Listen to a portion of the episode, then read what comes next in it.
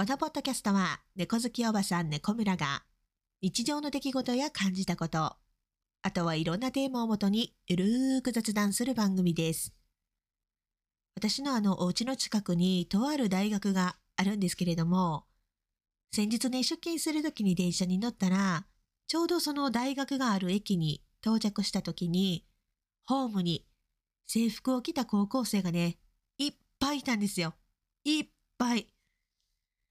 で、入試かな？受験かな？と思ってね、心の中で頑張れってこうやって応援してたんやけど、私はそもそも大学受験をしてないから、大学受験のこととかってちょっとよくわからないんですけど、でも一応高校受験は経験してるじゃない？なんかね、いろいろとその頃のことを思い出しました。今日はそんなお話。それでは、猫村さんの午前0時の夜更かしラジオ。始まるでー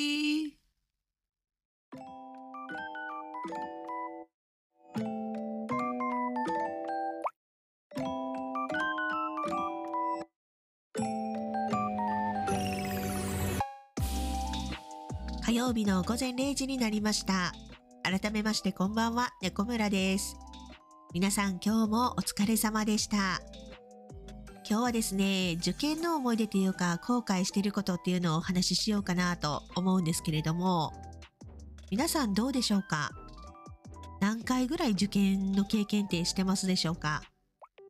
普通だったら高校と大学と2回受験するんですかね私はあの先ほども言ったようにの大学受験はせんと高校を卒業してからすぐに就職をしたんで受験の経験っていうのは1回だけ、まあ、高校受験だけなんですけどそのね高校受験がほんまに大変やった。もとにもかくにも私は勉強が嫌いやったしできへんかったからえー、もう勉強もできへんし特にべっぴんさんなわけでもないしほんまに愛嬌だけで生きてきたと言っても過言ではないくらい。でね、あの中学の友達にヤンキーの子がおったんやけど、私は真面目ですよ。髪も染めてないし、スカートも短くないし、タバコも吸わへんし、ね、赤いリップとかもせえへんし、もう至って普通。普通のお調子者の中学生って感じでもこう一般的にヤンキーと呼ばれる子たちとも仲が良かったのよ。うん。めっちゃええ子なんですよね、みんな。で、その中に、タナマンっていうね、男友達がいたんやけど、タナマンはね、全然学校に来ないわけ。遅れてきたりとか、下校時間にスッて現れたりとか、ある日ね、タナマンが普通に登校してきた日に、英語のテストがあったんです。で、7万20点。私、7点。なんで？私毎日学校来て授業を受けてんのに、いやなんで、なぜなぜ、もうそういや、それこそまさになぜなぜですよ。うん。もうタナマンには言わへんかったけど、さすがにその時はショックすぎた。もうそれくらいね、勉強ができなかったんですね。もうでけへんというか、マジでやらなかった。いや、あの、担任の先生は、猫村お前は併願無理やぞと。えあの、私立一本で線がねいかんかったらマジで無理やぞと。高校行かれへんぞって言われて、受験前にね、うちお父さんとお母さん離婚してるんで、あの、週末に成績表を持ってお父さんの家に行って、学校で先生にこういう風に言われたって言って説明して成績表を見せたら、そしたらね、お父さんがね、泣いたんですよ。もうめっちゃ覚えてる。目頭を押さえて、しっかりしてくれお前自分のことやぞって一言言うて泣いたんですね。お父さんの涙を初めて見た日でした。今思い返せば私が結婚するって言った時も、韓国で暮らすって日本離れるって言った時も、涙を一切見せなかったお父さんが、え、よっぽど辛かったんでしょうね。もう娘が勉強しないことが。ほんまに心底情けなかったんやろうなと思って、めっちゃ心に残ってるし、めちゃくちゃ後悔してる。お父さんを泣かせてしまったこと。ねで、もう離婚してるからさ、うちはだからさっきも言ったみたいに離婚してるから、私立はお金がかかるからやめてって、やめてくれって言われてたんやけど、さすがに高校行かさへんわけにもいかへんから、そう、結局私立に行かせてもらいました。お父さんを泣かせたにもかかわらず、それでもなお勉強せんと。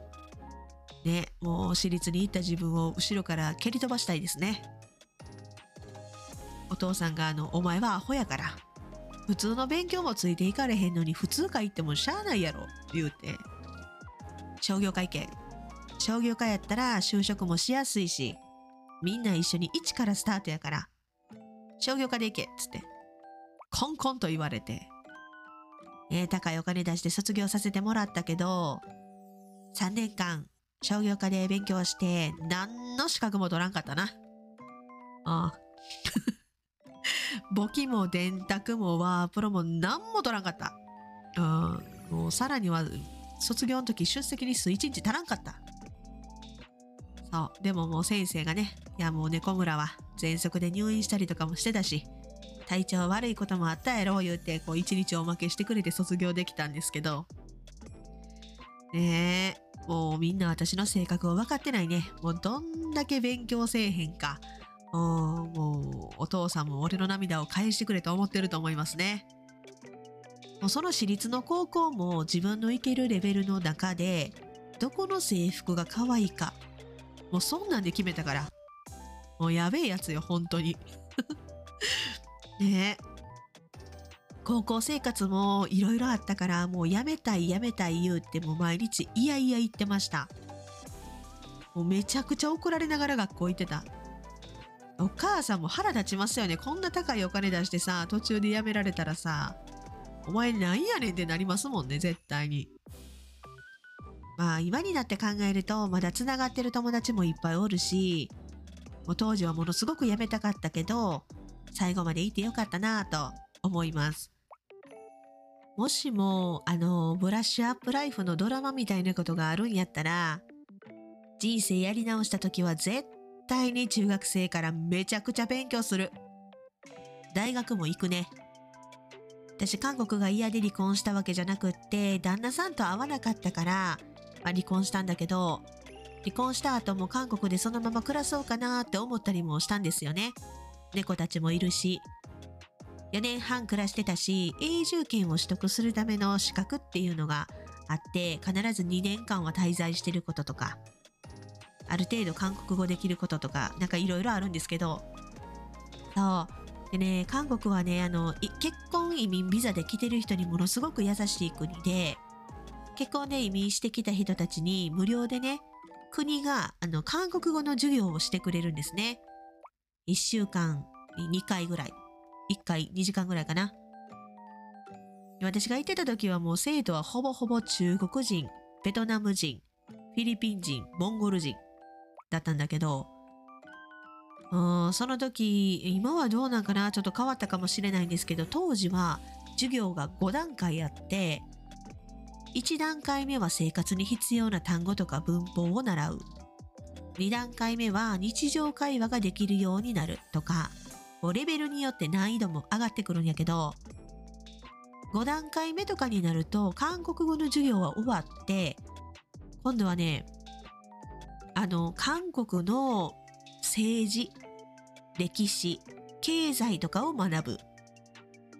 そう。で、大学の語学堂とかに比べると、そら難易度は低いと思うけど、それでも外国人が他国のね、政治、歴史、経済を学ぶのってめちゃくちゃ大変。もちろん授業はね、全部韓国語やから。でもそれを5段階まで全部クリアして試験合格したら、で、またこの永住権を取れる資格をもらえる。資格をもらえるね。永住権が取れるというか、その資格をもらえる。で、最後面接とかもありました。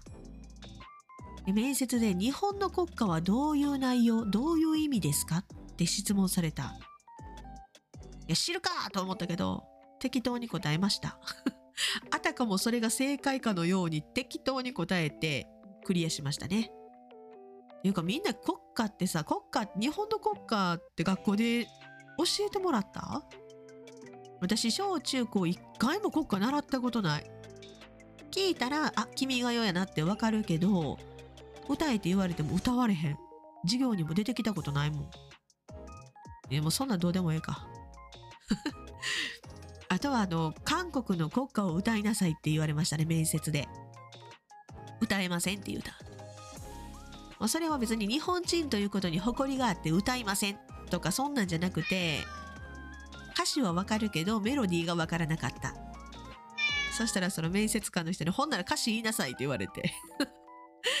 あのー歌詞をそのまま言うて合格しました。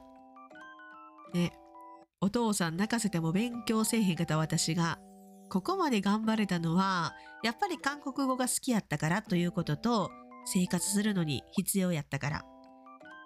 やっぱりね自分に興味があることじゃないと頑張られへんなって思ったで永住権あとは申請するだけやったんやけどまずね日本で私が一度も犯罪を犯してないっていう証明書を日本の警察で発行してもらわないといけないんですね。封が開いてないのを書類として提出しないとダメ。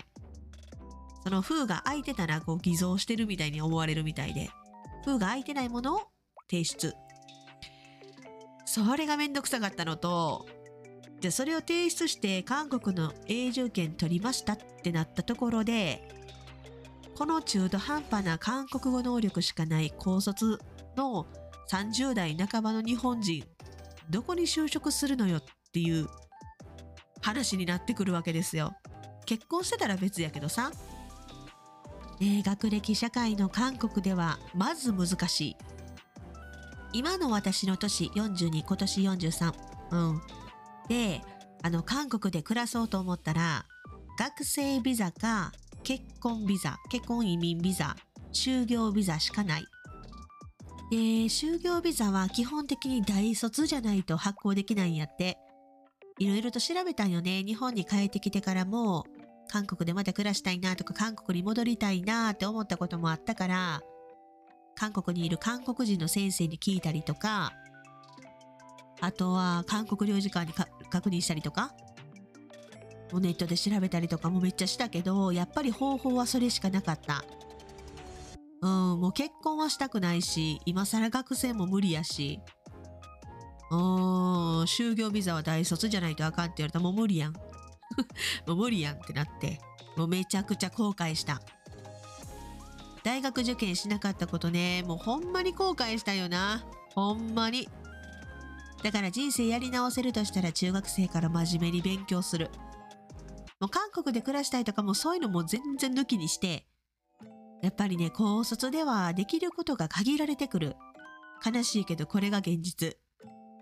両親が勉強しろ勉強しろって言ってたことが大人になってやっと分かりました。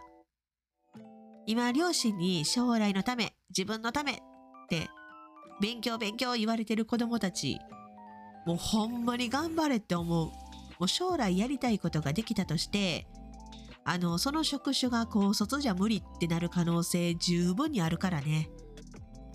お父さん泣かせた私が言うのもなんやけど、学生の皆さん頑張ってほしいなと思います。